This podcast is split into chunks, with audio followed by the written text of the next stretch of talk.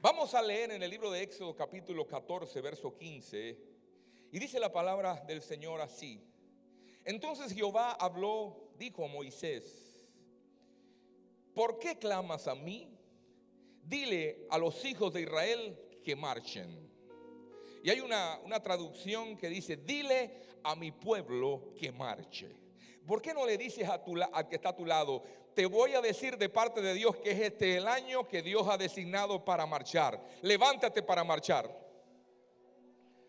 Dígaselo, levántate para marchar. Mire, Dios siempre levanta hombres para cambiarle el destino a las familias, a los pueblos. Dios levanta gente especial. Dios nunca ha levantado multitudes para cambiar a nadie. Dios nunca ha levantado multitudes para cambiarle la historia a una nación. Dios levanta a un hombre. Dios levanta a una familia para cambiarle la historia al resto de la familia. Dios levanta a alguien que hace que comience a hacer algo diferente para tener resultados diferentes. Por ejemplo, Dios levantó a José para llevar al pueblo a Egipto. todos sabemos que José fue transportado a Egipto fue, fue vendido por sus hermanos y dice que al cabo de los años todos sus hermanos, de donde salen las doce tribus de Israel, fueron llevados a Egipto. Ahí Dios comenzó a prosperarlo, porque no hay que ser dueño para ser próspero. Aunque tú no seas dueño de tu empresa, tú eres llamado a prosperar porque cargas los genes de Abraham, de Isaac, de Jacob y de José. José estaba preso y prosperó en la cárcel. José estaba preso y prosperó donde quiera que estaba. Yo quiero que usted entienda en este día, Dios quiere hacerte próspero. Prosperidad no es solamente dinero, prosperidad poder disfrutar las bendiciones que Dios te da. Prosperidad decir, Señor, gracias porque aunque no soy millonario, soy feliz. Alguien puede decir esta mañana, yo soy feliz. Eso es ser próspero. Ser próspero no es tener, no es tener un yate en la playa, ni tener la mejor casa ser próspero, poder disfrutar lo que tienes sin que te cause estrés, sin que te canse tristeza, sin que te cause dolor. Eso es prosperidad desde el punto de vista bíblico. Entonces vemos que Dios también usó a Moisés. Dios usó a José para llevar al pueblo a Egipto y Dios usó a Moisés para sacar al pueblo de Egipto.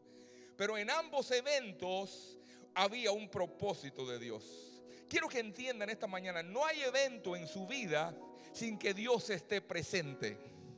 Les repito otra vez, no hay evento en la vida de un hijo de Dios sin que Dios esté presente y Dios lo tenga pre-planificado para tu vida.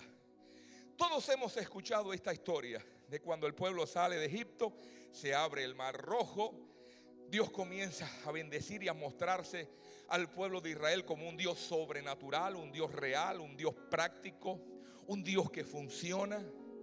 Y había un cambio de temporada en el pueblo. El pueblo dejaba de ser un esclavo para comenzar entonces a servir y adorar a un Dios y había un cambio de temporada. Siempre que hay un cambio de temporada, hay un espíritu asignado a esa temporada para interrumpir que entres a la temporada. Cuando los hijos de Dios vivimos en temporadas, no es lo mismo tiempo que una temporada. Una temporada es cuando Dios coloca todas las cosas a nuestro favor para que entremos en una nueva etapa de nuestras vidas que usted se da cuenta que es solo Dios el que lo pudo entrar. Entonces el 2020, el 2020 es una nueva temporada, no, para el, no solamente para el mundo, sino para la iglesia. Dije que el 2020 es una nueva temporada para ti. 2020 es una temporada nueva en la cual Dios nos está entrando y usted tiene que tener revelación para entender que 2019 queda atrás, que usted no vivirá más un 2019, pero usted tiene un 2020 para entrar y hay un cambio de temporada para usted. Cuando el pueblo entró y comenzó a salir de Egipto y entró y atravesó el mar rojo, Dice la Biblia que el espíritu faraón comenzó a perseguir al pueblo. Y una de las cosas que hay cuando hay temporadas, por ejemplo, la Navidad es una temporada especial del año, ¿verdad? ¿Y qué usted ha escuchado cuando dicen feliz Navidad? Nosotros como iglesia sí celebramos la Navidad, gozamos la Navidad porque celebramos un acontecimiento. Pero allá afuera se celebra diferente. Allá afuera usted va a escuchar por los medios por la televisión decía, bienvenido al espíritu de la Navidad. Abre tu casa para que entre el espíritu de la Navidad. El espíritu de la Navidad. Yo me preguntaba, ¿qué es el espíritu de la Navidad? El espíritu de la Navidad no es el Espíritu Santo. El espíritu de la Navidad no es un espíritu bueno. Porque en la Navidad la gente se deprime. En la Navidad la gente se endeuda. En la Navidad las familias se dividen. En la Navidad ocurren cosas raras en la familia. Y yo he escuchado personas que me dicen, pastor, ore por mí. Porque siempre a fin de año, en Navidad, ocurren cosas raras en mi familia. Ocurren accidentes, ocurren cosas extrañas en mi familia. ¿Por qué? Porque el espíritu de Navidad es el espíritu que controla este mundo. El mundo no es el globo terráqueo. El mundo no es el globo terráqueo donde está la tierra. El mundo cuando la Biblia habla del mundo, donde dice no améis al mundo ni las cosas que están en el mundo, la Biblia habla, el mundo es un sistema de valores, de pensamientos, de ideas que tiene como objetivo controlar tu vida. Por eso cuando la Biblia dice, el que está en mí es mayor que el que está en el mundo, está hablando no de un globo terráqueo, está hablando de un espíritu que está en el mundo. Y ese espíritu opera a través de temporadas. Y en la temporada de fin de año, en la temporada de Navidad, hay un espíritu que opera en las familias. Y es un espíritu de desenfoque. Es un espíritu de depresión. Es un espíritu que trata de, de, desconectarte de lo sobrenatural y de lo que Dios tiene para ti. Y cuando tú te conectas con ese espíritu, tú te desenfocas y te debilitas. Por eso uno tiene que entrar a las temporadas conscientes del espíritu que opera en las temporadas. Y asimismo, como hablamos del espíritu de la Navidad, podemos hablar del espíritu del cambio de temporada que caminó y que salió con el pueblo de Egipto cuando el pueblo iba a entrar al desierto para atravesarlo y llegar a la tierra prometida. ¿Había un plan de Dios o no en esa etapa?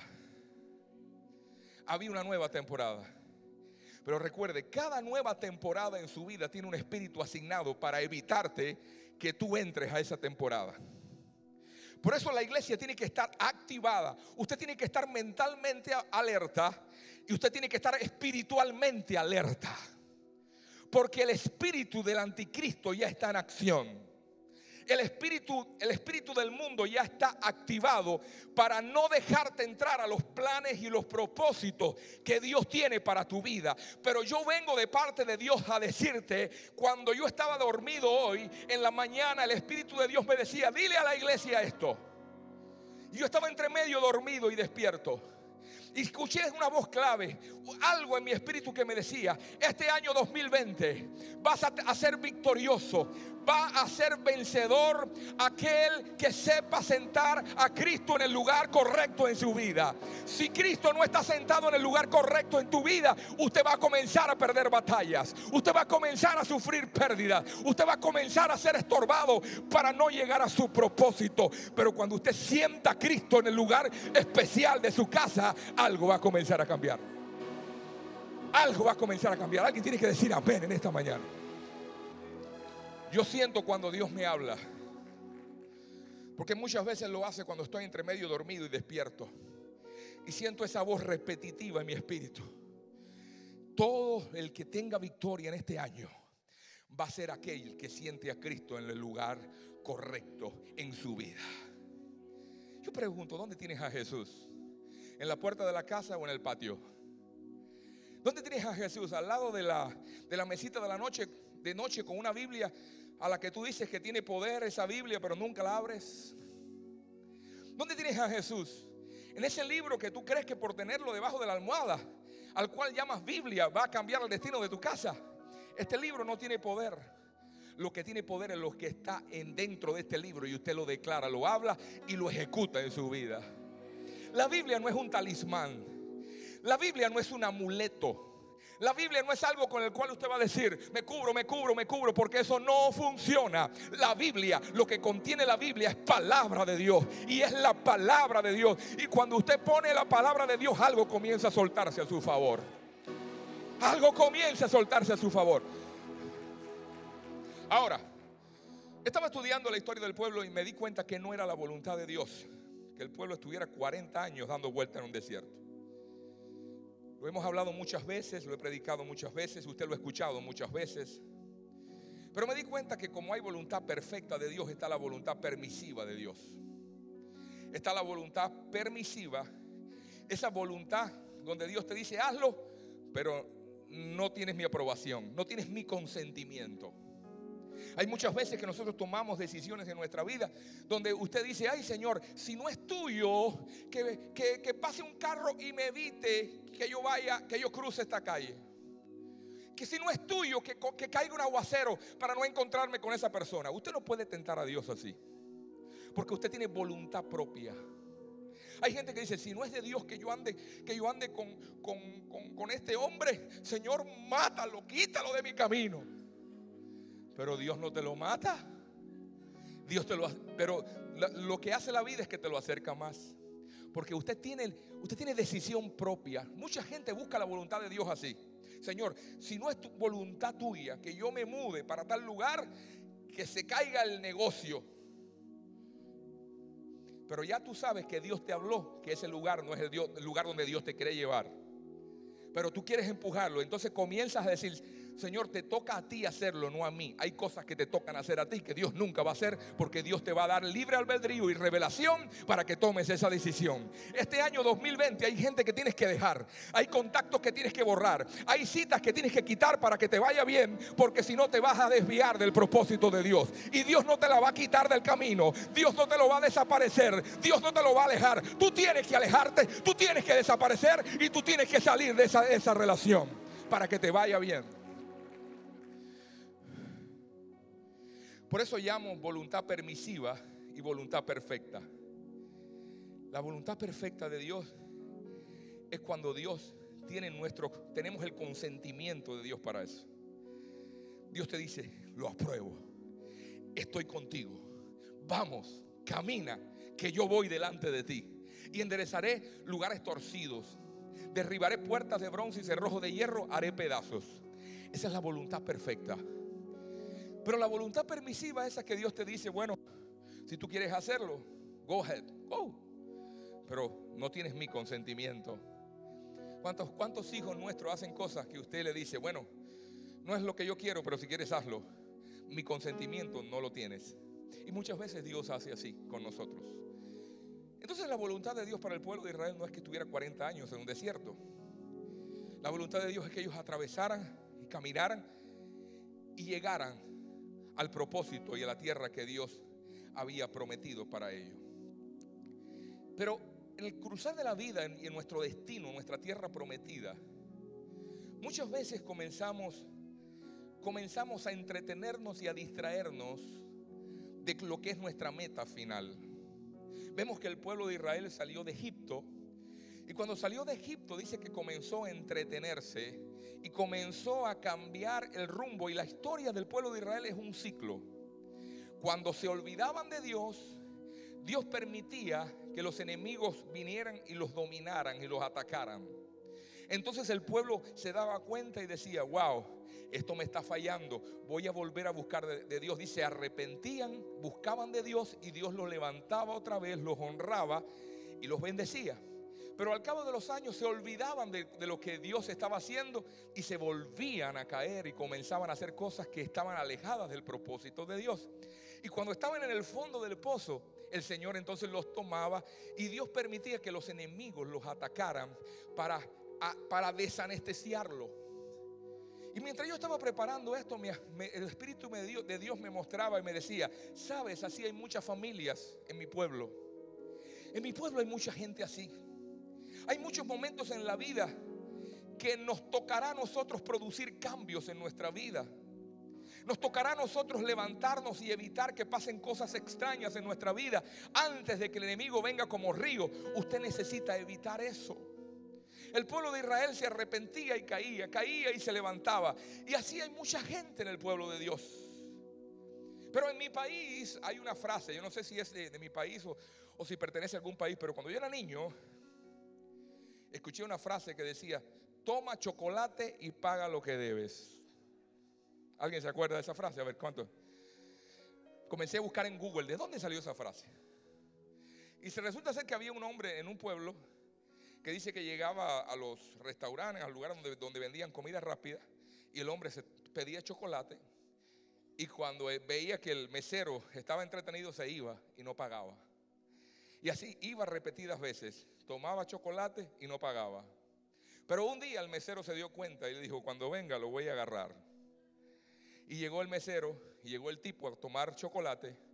Le dijo, deme un vaso de chocolate caliente que hay mucho frío. Y el, el hombre le dijo, toma chocolate, pero me vas a pagar todo lo que me debes. Si no, no hay chocolate. Dile que está a tu lado, toma chocolate, pero paga lo que debes. La distracción la vida nos trae distracciones. El pueblo de Israel salió de Egipto y pensaba que desenfocarse de su propósito no tenía ningún efecto para su vida. El pueblo de Israel pensaba que desenfocarse de la tierra prometida no tenía ningún efecto para sus, para sus eh, semejantes, para la familia. Dice que se desenfocaban. Israel salió de Egipto, pero todavía tenía Egipto dentro de su corazón todavía tenía mentalidad de esclavo. Por eso se desenfocaba. Por eso quería que Faraón le diera todo. Por eso quería, muchas veces nosotros tenemos mentalidad de esclavos. Salimos de Egipto, Dios nos perdonó, Dios nos levantó, nos sacó. Pero alguna mentalidad tenemos de esclavo que nos hace regresarnos al pasado y buscar donde antes lo que nos causaba llanto y dolor, muchas veces tenemos, muchas veces tenemos la tendencia a regresar. La mentalidad egipcia era una mentalidad idólatra. La mentalidad egipcia era una cultura, una cultura que, hacía que el pueblo se, se desenfocara del Dios que lo había sacado de Egipto con mano fuerte, del Dios que lo había levantado con mano fuerte. Y dice que ese espíritu, el espíritu de Faraón, a pesar de que ellos habían dejado Egipto, el espíritu de Faraón quería y todavía los estaba persiguiendo. Llevar a Egipto en el corazón tiene consecuencias.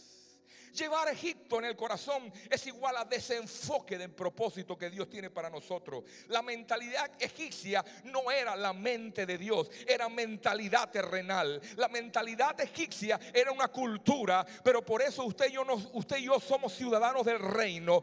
Porque si usted quiere trascender, usted necesita tener cultura de reino para trascender.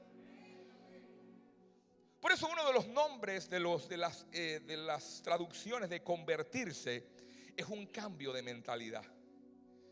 ¿Qué mentalidad tienes? ¿Mentalidad esclava o mentalidad inversionista? ¿Qué mentalidad tienes? ¿Gastadores compulsivos o mentalidad de reino? Miren lo que pasó con el pueblo. Jeremías 15, 19 dice, por tanto así dice Jehová, si te convirtieres yo te restauraré y delante de mí estarás y si entre sacares lo precioso de lo vil, serás como mi boca. Conviértanse ellos a ti y tú no te conviertas a ellos. En este año 2020 usted va a tener la tentación, o usted va a tener la tendencia, tal vez de regresar o de pensar como aquellos de donde un día tú saliste. Y cuando usted tenga esa tendencia a actuar como usted actuaba antes, a pensar como usted actuaba, como usted pensaba antes, a reaccionar como usted reaccionaba antes, usted se va a atrasar y usted se va a estancar y no va a llegar al propósito de Dios para su vida. Muchos de nosotros los evangélicos hemos hecho, hemos dejado de gobernar en el Espíritu y lo que hacemos es reaccionar en el Espíritu. No es lo mismo gobernar que reaccionar. No es lo mismo hacer una oración de gobierno que hacer una oración reactiva. Por ejemplo, muchas veces en las pruebas, cuando usted está desenfocado, cuando usted está desenfocado del propósito y llegan los días malos, las oraciones de ustedes se convierten así. Señor, guárdame del mal. Tú sabes que yo no merezco esto, pero yo no sé, Señor. Pero si tú quieres esto para mí, que venga, Señor. Usted tiene que enfocarse, usted tiene que estar definido qué es lo que Dios tiene para usted y qué es lo que Dios no quiere para usted. El creyente desenfocado llega al cáncer y dice, ay, esto me lo mandó Dios. Y si Dios me lo mandó, ay, bienvenido sea, Él sabrá por qué. Cuando usted está desenfocado, sus oraciones son reactivas. Usted reacciona. Usted reacciona y comienza a orar mal, a entender mal las cosas, pero cuando usted está enfocado en lo que Dios tiene para usted, usted gobierna en el Espíritu, usted ora en el Espíritu. Cuando viene la enfermedad, le vas a decir, tú eres ilegal en mi vida.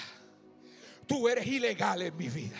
Tú no tienes legalidad en mi casa. Eh, mataste a mi, a mi tía, mataste a mi abuela, pero a mí no me vas a matar. Usted tiene que levantarse. Cuando usted ora reactivamente, usted va a ver el diablo en todas partes.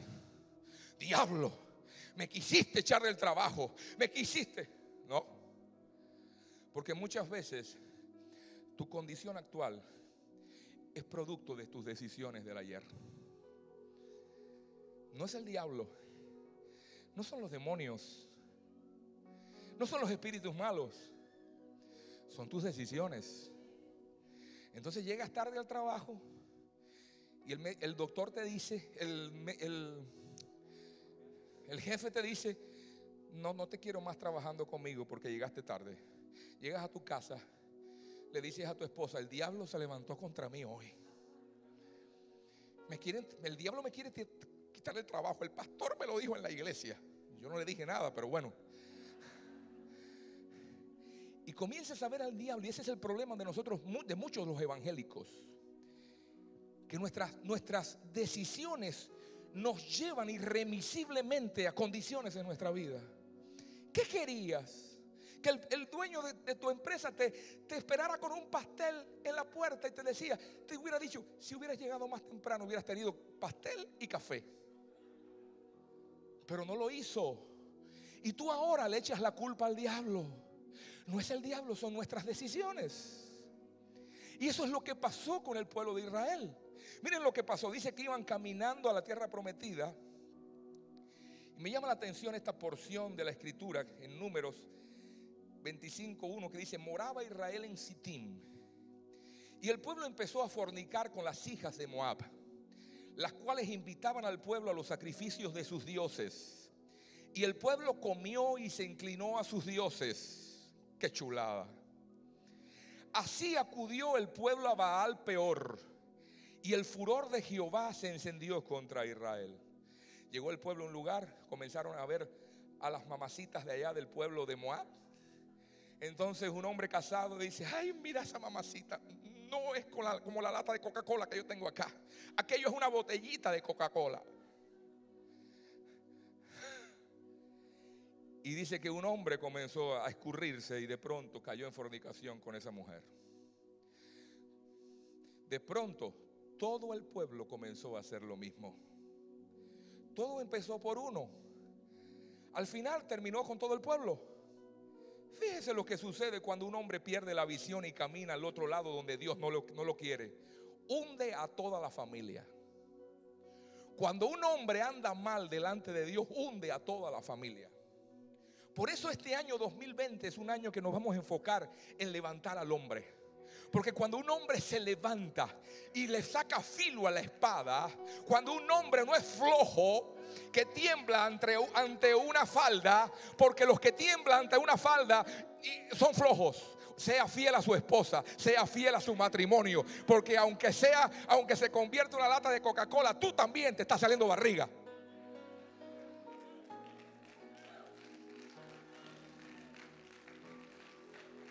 Pero no.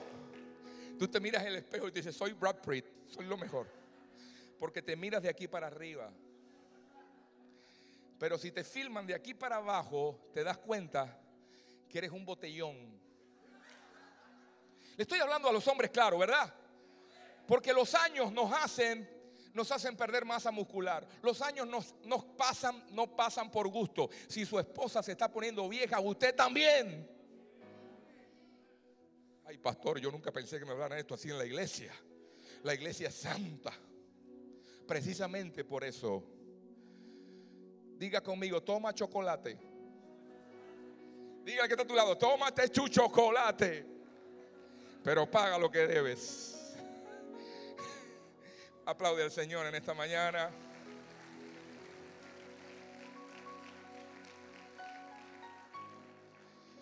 Cuando un hombre se hunde, hunde a toda la familia. Conozco un hombre en mi país que un día se le metió entre ceja y ceja. Tuvo un problema con el pastor de la iglesia. En cierta manera tenía razón, pero lo que hizo está mal. Él se enojó con el pastor de su iglesia, a la iglesia donde iba, y le dijo, llegó a su casa y le llegó a sus hijas y le dijo a su esposa, aquí nos vamos más a una iglesia. Aquí la iglesia somos nosotros. Nos vamos a reunir en la casa, no vamos a ir más a ningún templo, porque, porque este pastor me decepcionó, es un sinvergüenza. Y el hombre tenía cierta razón, pero la decisión que tomó estaba mal. Ese hombre comenzó a separarse, nunca más, a principio se reunía con su familia en la casa, ya dejó de hacerlo. Han pasado más de 20 años de esto. Este hombre tiene cinco hijas. Y las cinco hijas de esta familia están en el mundo apartadas, han, tenido tres, cuatro matrimonios, andan en, en sexo desordenado. ¿Por qué? Porque un hombre tomó una mala decisión.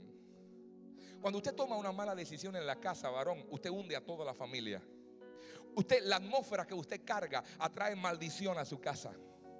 La atmósfera que usted carga trae muerte a su casa. Tal vez usted diga, ahí todo marcha bien, pero algo te va a, suceder en un día que vas a, tener, vas a tener que pagar todo el chocolate que te tomaste gratis. Porque la vida nos trae sorpresa.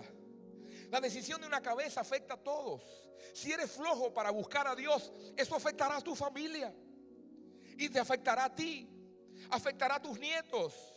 Afectará a tu generación que viene. Regresará la crisis al hogar, volverá el enemigo a tomar control de lo que un día tuvo que soltar. Y en este año el Señor dice, levántate varón, porque voy a bendecir tu casa, porque la bendición comienza desde la cabeza hasta todo el cuerpo. La bendición comienza desde arriba hasta, hasta abajo.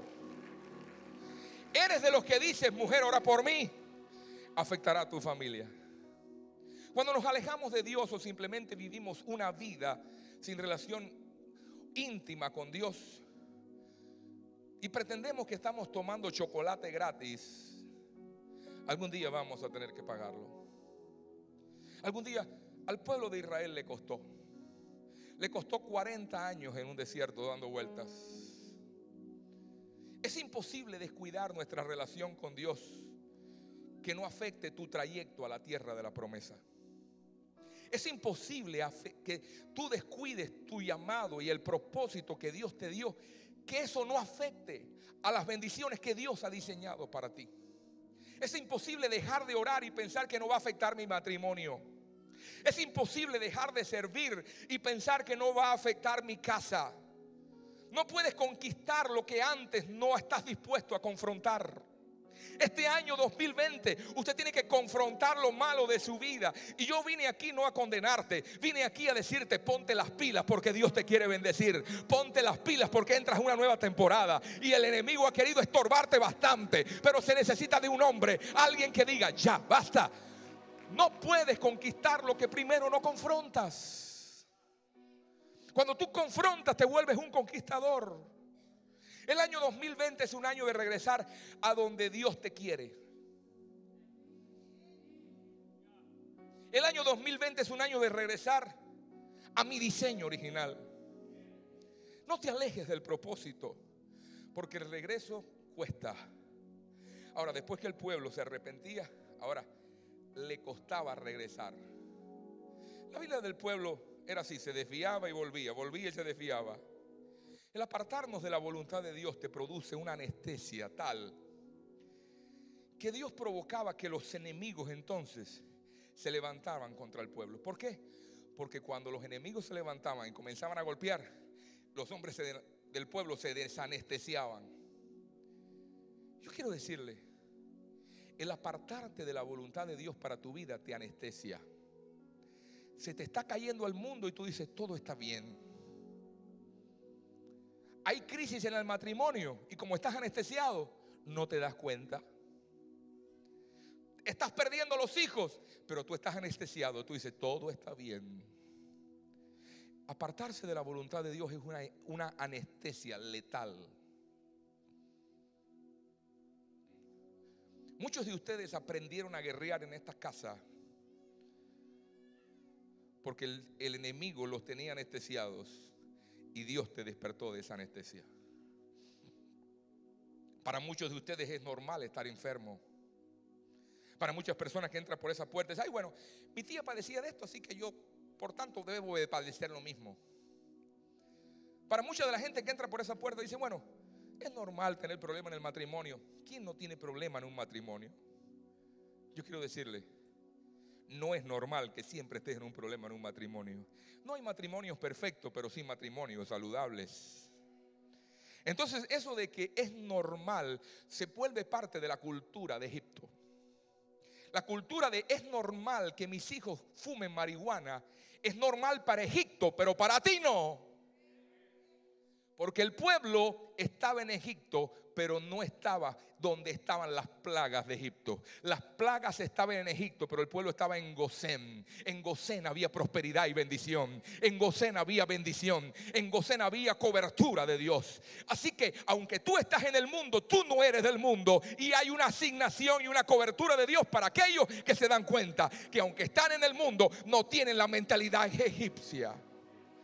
Dile al que está a tu lado, yo no soy egipcio. Díselo, recuérdaselo. Mira, batuquéalo así de, yo no soy egipcio. Porque la mentalidad de egipcia nos, nos anestesia.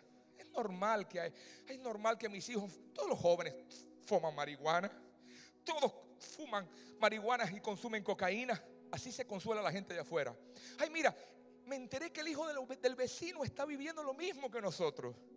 Entonces se consuelan con el dolor. Amémonos todos. La mentalidad egipcia es así. El hijo del vecino le pasó lo mismo que me está pasando a mí. Y así nos consolamos nuestras anestesias y nuestras derrotas. Y es tiempo de que tú no te consueles. Es tiempo que te despiertes del sueño para que comiences a revertir lo que Dios tiene para tu vida y conviertas tu derrota en una victoria. Alguien tiene que decir amén en esta mañana. Hay matrimonios anestesiados. Se odian, no se pueden ver las caras. Se levantan por la mañana y, tú viste tal vez a tus abuelos así. Ellos se odiaban. Ellos se maldecían unos, unos al otro. Y ahora tú crees que es normal para ti, porque tus abuelos se odiaban. No soporto esta vieja. Esta vieja no cocina nada. Y la, abuela te decía, muérete viejo, no te quiero ver. Y usted creció viendo eso. Y ahora el matrimonio de mucha gente es así. Cuando tú le preguntas, le dices, es que yo nací para sufrir. Pues si usted nació para sufrir, pare de sufrir. Porque Jesús es tu sanador. Dile que está a tu lado, para de sufrir. Entonces cuando vienen tormentas en el matrimonio, en la familia, la gente se anestesia. ¿Por qué? Porque la mentalidad egipcia lo que hace es compararse con el otro. A fulano le está pasando lo mismo. Fulano también perdió el trabajo. Fulanita también tiene cáncer. El cáncer hoy lo tiene todo el mundo. Es algo normal. No es normal. Porque yo soy hijo de Dios y yo habito en Gosén. Y para lo que le pasa a los egipcios, a mí no me pasará el año 2020. Porque yo camino en victoria. Usted tiene que decir amén. Usted tiene que decir gloria a Dios. Usted tiene que decir algo en esta mañana que lo saque de la anestesia. Mire que, mire que, mire qué lindo esto. Estamos frente a la historia de un pueblo desobediente, pero con un propósito sobrenatural. Muchos de nosotros que somos desobedientes, pero cargamos un propósito sobrenatural. Cargamos un propósito que, que, que, no somos dignos de llevar, pero por amor, por el amor y la misericordia de Dios, Dios te dice, cabezón, por eso es que el enemigo ha venido contra ti, porque quiero que te despierte de la anestesia. Cuando Jonás comenzó a caminar en contra de la voluntad de Dios, Dios dispuso un pez para que se lo tragara. ¿Se acuerdan esa historia? Yo recuerdo cuando yo era niño me decían, eso es mentira, no hay pez que se pueda tragar a un hombre. Y al cabo de los años se han descubierto peces que se pueden, se pueden tragar tres hombres al mismo tiempo, sin masticarlo. Y dice que un pez vino porque Jonás comenzó a caminar en contra de la voluntad de Dios. Y dice que Dios dispuso una tormenta para desviar a, Jonás de donde él iba y cambiarle el rumbo a donde él quería que iba. Pero me llama la atención que dice, y dispuso Dios una tormenta. ¿Sabe una cosa? ¿Por qué creer que es el diablo el que me está levantando tormentas? ¿No será que Dios es el que está disponiendo tormentas para cambiarnos el rumbo? Esa tormenta en tus negocios, ¿no será Dios que lo ha, dispuesto? Esa temporada en el hospital, ¿no será que Dios la dispuso? Esa temporada en los números rojos de tu finanza, ¿no será que Dios dispuso eso porque estás caminando en contra de su voluntad? Entonces Jonás oró, qué chulada. Cuando nos vienen lo malo, entonces, o entonces oramos. Pero él no había orado en todo el tiempo. No había orado antes. Hay gente que no va a orar hasta que no llegue la tormenta. Hay gente que no va a orar, no es porque no sepa orar, sino es porque subestima la oración. Hay gente que no va a orar hasta que no llega la crisis. Por eso es que te llega la crisis. Por eso es que te llega el dolor. Pero yo no quiero estar viviendo de, dolor en dolor y de crisis en crisis para que Dios me tenga que recordar que tengo que orar. Yo tengo que orar para marcar mi territorio y ganar más territorio. Yo no tengo que orar para defender mi territorio. Yo tengo que orar para ganar territorio. Este año usted tiene que cambiar el motivo y el enfoque de sus oraciones. Tenemos la mentalidad de que se ora cuando pasa algo malo. Y yo dije, y yo diría, ¿por qué no orar para que cosas más buenas comiencen a pasar? ¿Se da cuenta cómo es cambiar? La gente ora cuando lo echan del trabajo. ¿Por qué no orar que tengo un trabajo bueno para que Dios me dé otro mejor? La gente ora cuando le dicen que tiene, que tiene una válvula eh, eh, obstruida en el corazón. ¿Por qué no orar ahora que estoy saludable? Para ver qué hago con mi corazón saludable. A cuánta gente no le puedo hablar de Cristo. Señor, entrégame al mundo para ti. La gente ora cuando no tiene casa. Señor, dame una casa. Mira, vivo en esta traila. No, no, no, no, no, no, no, no me hallo en este lugar. ¿Por qué no orar? Porque tienes una casa. Le dice, Señor, ¿qué quieres que haga con mi casa? Para que tu nombre sea glorificado. La gente ora cuando está perdiendo la casa. La gente ora cuando está en la oficina de un abogado, cuando está firmando, su divorcio. ¿Por qué no oran en el altar cuando se casaron? ¿Por qué no comenzar a orar desde el principio en el altar para decir bendice mi matrimonio? ¿Por qué orar y decir Señor salva mi matrimonio? Sino orar, Señor sigue bendiciendo mi matrimonio. Alguien tiene que decir amén. Este año vas a revertir tu estrategia, vas a comenzar y vas a aprender a orar bien. Tus oraciones no van a ser reactivas, tus oraciones van a ser de gobierno. Amén. Tú vas a gobernar en el Espíritu, tú vas a comandar en el Espíritu. Este año 2020 es un año de comando espiritual. El Señor nos dijo, tres años estuvieron bajo persecución, bajo limitantes, bajo, bajo cosas que los tenían presionados, pero a partir del tercer año van a entrar en una expansión sobrenatural, van a entrar en una expansión poderosa. A partir del tercer año se rompen las limitantes para tu vida. Ahora el pueblo necesitaba regresar a Dios. Y yo quiero, quiero que entienda, regresarse también es difícil. Llevaban mucho tiempo haciendo lo que ellos querían. Se habían alejado demasiado. Cuando te alejas millas de Dios, para que las cosas pasen en reversa, no podemos hacer ajustes menores. Cuando llevas años desconectado con Dios, cuando llevas años eh, con desconexión con lo espiritual, Tú no puedes hacer ajustes menores, tú tienes que hacer ajustes mayores. ¿Alguien dice amén en esta mañana? Cuando llevas años con tus hijos rebeldes, ahora tú quieres poner orden en tu casa. Padres, no maldigan a sus hijos cuando se pongan rebeldes. Cuando se pongan cabezones, no lo maldigan, bendígalos. Agarren sus hijos y díganle, yo te bendigo en el nombre de Jesucristo. Tú no eres un hijo rebelde, tú no eres un hijo drogadicto, no eres un hijo que ama la pornografía y que está atado. Tú eres un hombre y una mujer de Dios. Usted tiene que comenzar a revertir porque ya bastante lo maldijiste. No sigas maldiciendo los hijos. Cuando viene la temporada mala, muchas veces nos estresamos los padres. No nos gusta ver lo que, lo que vemos entonces nos hacemos los religiosos. Tienes el diablo en el cuerpo. El diablo está contigo. Y por muchas veces la iglesia ora mal porque le dice a los inconversos hijos del diablo, ellos no son hijos del diablo. Ellos son gente que está atada, que un día tú estabas como, como él. Pero ¿qué hace la iglesia? La iglesia religiosa dice, hijos del diablo, se van para el infierno. No, bendígalos. Bendígalos en el nombre de Jesús. Esa familia yo la conquisto para Cristo este año. Ustedes son una familia con propósito. Usted tiene que ver a su esposo que es inconverso. No me le diga más hijo del diablo, hijo de Satanás. Dígale, hombre de Dios o varón de Dios. Dios te escogió con un propósito. Y se va a reír de ti, pero tú le vas a seguir profetizando. Tú eres escogido de Dios para un propósito y para este tiempo. Tú eres escogido de Dios para esta temporada. Dios te escogió con un propósito. Se va a reír de ti, pero tú vas a seguir marcándolo con la palabra y marcándolo con la palabra profética. Alguien tiene que decir amén en esta mañana. Ahora, el regreso también es difícil. Hay gente que hace meses tomó una decisión. Hay gente que hace años que está tomando malas decisiones, alejándose de Dios. Y tal vez dice, pastor, ¿y cómo le hago ahora? Te encuentras luchando hoy con el sol del desierto.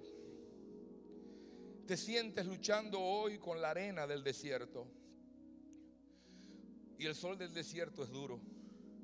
Y más cuando a la hora de regresar atrás vemos que hay tanto camino que nos restas. Yo quiero decirle, mientras más te alejes de Dios, mientras más te desconectes de Dios, las consecuencias vienen contigo de regreso. Un día vas a regresar, pero mientras más te alejes, son más horas de regreso. No estoy hablando de que Dios no te perdona. Dios te perdona desde el momento que tú te arrepientes. Tú dices, Señor, perdóname. Me casé con este abusador, este hombre que me abusó, este hombre que me, me golpeaba, este hombre que era... Claro que Dios te perdona. No estamos hablando de perdón. Dios siempre nos ama igual. Dios nos sigue perdonando. Pero las consecuencias quedan. No es el diablo, son nuestras malas decisiones.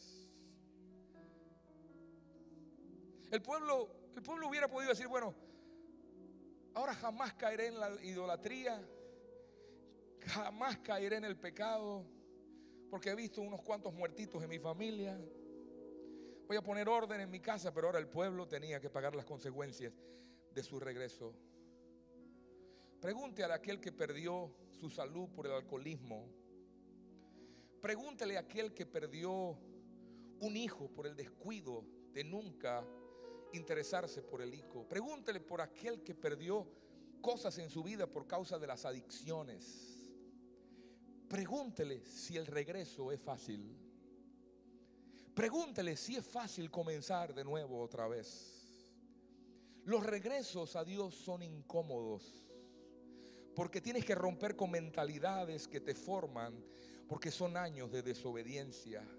Y la Biblia es clara y dice, todo lo que el hombre sembrare, eso también segará. Hay gente que no diezma nunca. Nunca le honra a Dios con sus bienes. No sé cuando te, cuando, cuando te dicen, toma chocolate, pero paga lo que debes. Entonces de pronto dice, Señor, tengo una crisis. Tengo problemas en mi familia, tengo problemas en la finanza. Señor, ahora de pronto quiere comenzar a diezmar el domingo. Y entonces quieren, quieren recuperar en un día el lunes ya quieren que se le abra una puerta. Porque Señor, porque yo comencé el domingo. Pero no es así, papito. Toma chocolate, pero paga lo que debes. Muchas veces la gente quiere que su esposa y mi esposa no me ama. Entonces cuando te das cuenta que estás perdiendo la familia, que estás perdiendo el matrimonio, te apareces con un ramo de flores el día a la casa, mi amor. Entonces cuando ves que tu esposa por la tarde no te cocinó, ni por la noche te cumplió. Dice, ay, el diablo quiere matar mi matrimonio, esto no funciona. Con calma, step by step. Paso a paso. Usted no puede arreglar en un día lo que ha sido años de desconexiones en su vida. ¿Se da cuenta que el diablo no es el culpable? Son nuestras decisiones. Pregúntele al que tiene cirrosis hepática por por, bebedor y por, tomador y por adicto al alcoholismo. Pregúntele a esas personas, ¿cuánto cuesta el regreso? Allá en nuestro país teníamos un hombre que tenía el hígado duro de tomar alcohol. Llegó a Cristo, Dios lo libertó. De un día para otro él recibió libertad en el alcoholismo. Él temblaba así. Pero cuando se oró por él, los temblores se fueron. Comenzó a servir, se hizo líder de nuestra iglesia. Dios comenzó a darle muchos años más de vida, pero diez años después murió. Ahora, yo no puedo decir que fue el diablo el que se lo llevó.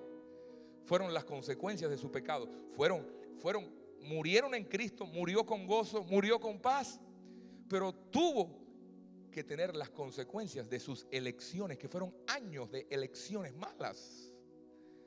¿Qué, ¿Qué estás eligiendo en estos días para tu casa y para tu familia? ¿Cuáles son las decisiones que te tocan tomar todos los días? Que tú dices, no, esto nunca se enterará el pastor. Mis líderes nunca sabrán esto. Nadie sabrá mi condición personal. Yo quiero decirle a usted, usted está tomando chocolate gratis. Pero llegará el tiempo en que alguien te va a decir, toma chocolate, pero paga lo que debes. Y créame, en un día no, en un día no se puede pagar todo lo que descuidamos y todo lo que en todo lo que nos desenfocamos. Hay algo que saco por conclusión en este día. Para llegar a la tierra de la promesa tengo que enfocarme y arreglar todo lo que no está bien en mi vida. Hay cosas que usted tiene que arreglar antes de que termine el año. Hay llamadas telefónicas que usted tiene que hacer antes de que suenen las campanitas del año del, día 31 de, de las 12 de la noche. Hay cosas que usted tiene que hacer y va a comenzar a hacer hoy.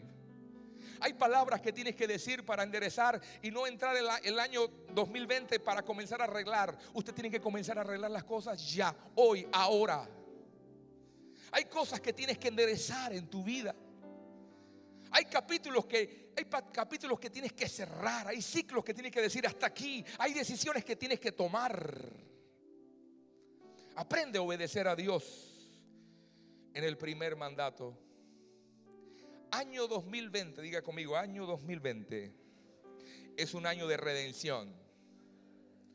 ¿Qué cosa quiere decir redención? La palabra redención, el número 20 significa redención. Comprar o adquirir de regreso algo que se había perdido. Eso es redimir. 20 años esperó Jacob para recibir a su esposa y ser libre de Labán. 20 años, diga conmigo, 20 años. 20 años esperó Israel para ser librado de Javín a través de Débora y Barak. 20 años esperó el arca, el arca de Dios para ser llevada a Jerusalén de regreso después de haber sido tomada por los filisteos. El número 20 es un año de redención y es un año de recuperar lo que se había perdido. Por eso el 2020, ¿se acuerda ustedes que nosotros teníamos, tenemos evento que se llama Igle 2020? Hay gente que me dice, pastor, ¿por qué Igle 2020? Porque la iglesia para mirar al futuro tiene que tener una visión 2020. La visión 2020 es perfecta. Casi nadie aquí, los jóvenes son los que tienen visión 2020. Pero en lo espiritual usted tiene que tener visión 2020 para mirar el futuro y decir, voy a, entrar al futuro y voy a tomar lo que el enemigo me robó, voy a tomar lo que descuidé, voy a recuperar lo que mis decisiones me hicieron perder, porque este año 2020 es un año de redención para mi vida. Es un año donde tomaré, no me desenfocaré y entraré al propósito de Dios para mi casa.